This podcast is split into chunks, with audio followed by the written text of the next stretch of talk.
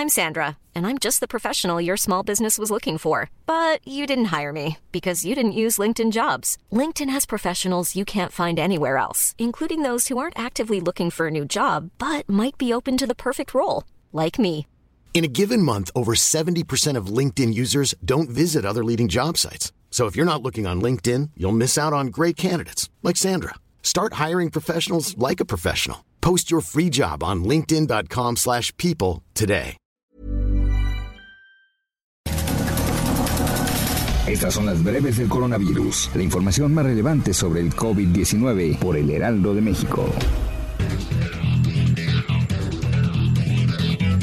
El reporte completo de la Secretaría de Salud Federal reveló que en México ya suman 511.369 contagios de coronavirus y 55.908 decesos. A nivel internacional, el conteo de la Universidad Johns Hopkins de Estados Unidos reporta más de 20.9 millones de contagios del nuevo coronavirus y más de 760.000 muertes.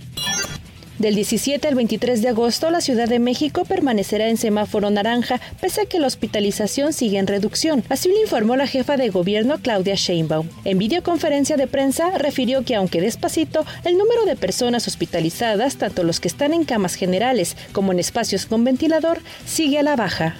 El gobernador del Estado de México, Alfredo del Mazo, anunció que la próxima semana se retomarán las actividades culturales, de esparcimiento y deportivas, todos cuidando las medidas preventivas. Dos ciudades de China encontraron rastros del nuevo coronavirus en pollo congelado procedente de Brasil y en muestras de empaque alimentario de Ecuador, lo que hace temer que los envíos de alimentos contaminados puedan causar nuevos brotes. Miles de británicos han interrumpido abruptamente sus vacaciones en Francia a raíz de la decisión del gobierno de Londres de imponer a partir de este sábado una cuarentena de dos semanas a los viajeros procedentes de aquel país.